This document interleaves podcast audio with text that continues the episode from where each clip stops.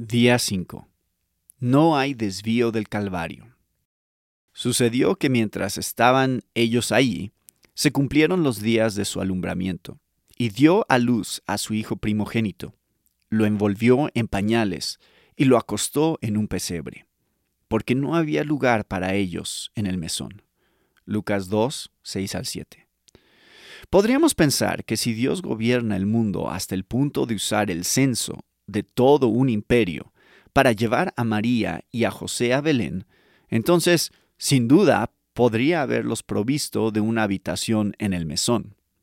Sí, podría haberlo hecho. También Jesús podría haber nacido en una familia rica.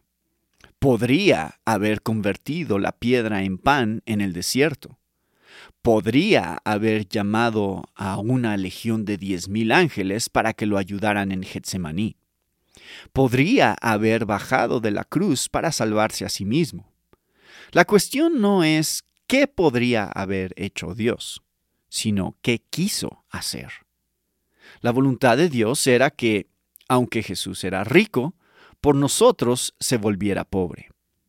Los anuncios que decían no hay habitaciones disponibles de las posadas de Belén fueron por nosotros. Por amor a ustedes se hizo pobre. 2 Corintios 8:9. Dios gobierna todas las cosas, incluso la capacidad de los hoteles, por amor a sus hijos. El camino al Calvario comenzó con un cartel que decía, no hay habitaciones disponibles en Belén, y terminó con los escupitajos y burlas de la cruz en Jerusalén. Y no debemos olvidar sus palabras. Si alguien quiere seguirme, niéguese a sí mismo, tome su cruz. Lucas 9:23. Vamos junto a Él por el camino del Calvario y lo oímos decir, acuérdense de la palabra que yo les dije, un siervo no es mayor que su Señor. Si me persiguieron a mí, también los perseguirán a ustedes. Juan 15:20. Al que clama con entusiasmo, te seguiré a donde quiera que vayas.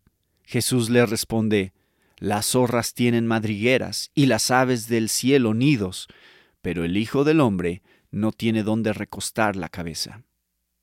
Sí, Dios podría haber provisto a Jesús de una habitación en el momento de su nacimiento, pero eso hubiera sido un desvío del camino hacia el Calvario.